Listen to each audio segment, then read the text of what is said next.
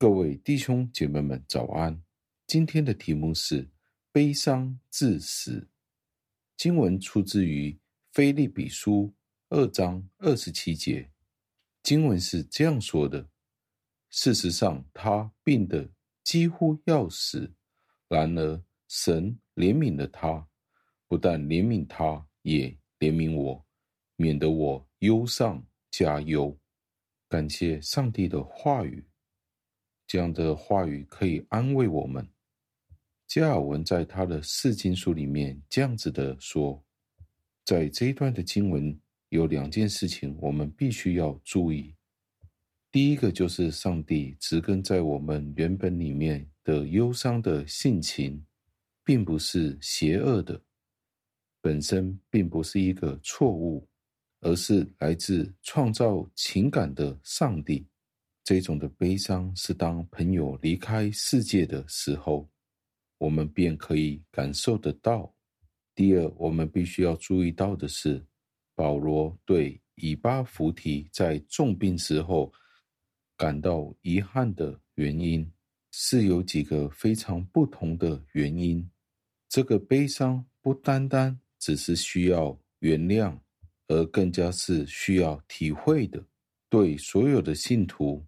悲伤是完全不可以避免的，因为当任何人死亡的时候，我们都会想到上帝对罪的愤怒。圣经说道：“罪的工价乃是死。”所以，当有人死亡的时候，我们便会悲伤。悲伤的原因就是我们会想到，这是上帝对罪的刑罚和刑责。但是保罗对这个悲伤有多一重的意义，因为保罗看到这是对教会的一个非常大的损失。当我们看到教会只有很少数的领袖们的时候，在失去一位优秀的牧师、优秀的领袖的时候，这件事本身就是一件非常悲伤、难过的事情。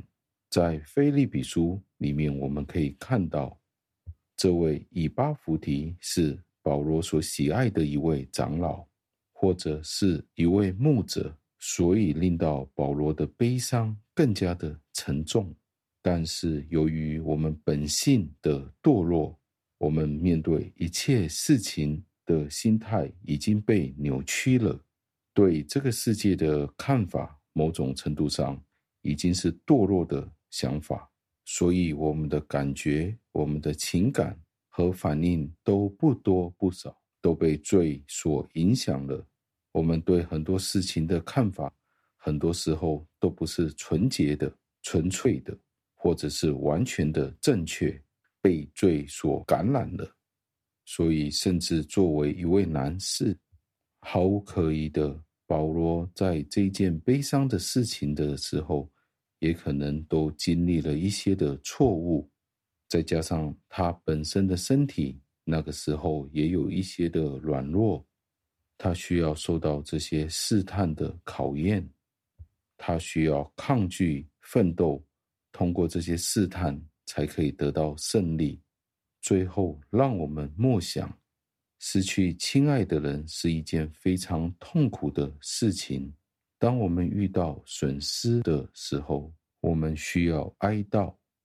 神是这样组合我们的，在我们的基因里面，我们就是会哀伤、会哀悼。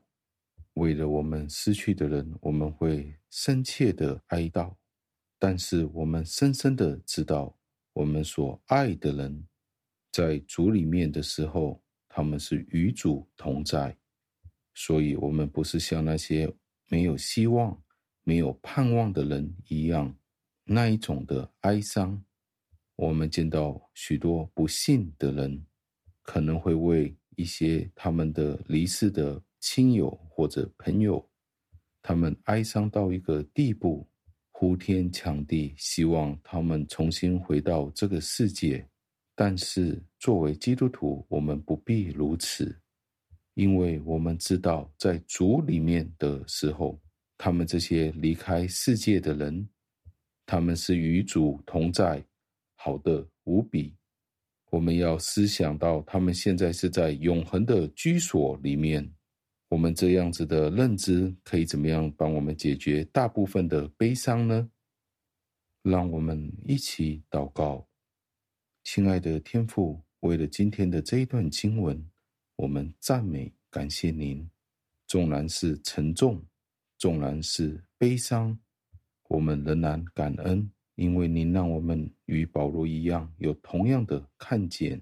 当保罗见到以巴弗提患病，病得甚至要死的时候，保罗都有一个非常悲伤的反应。这是正常的。我们每一位基督徒都有经历死亡、经历朋友或亲人离开这个世界的哀伤。主，求您在这一段的时间。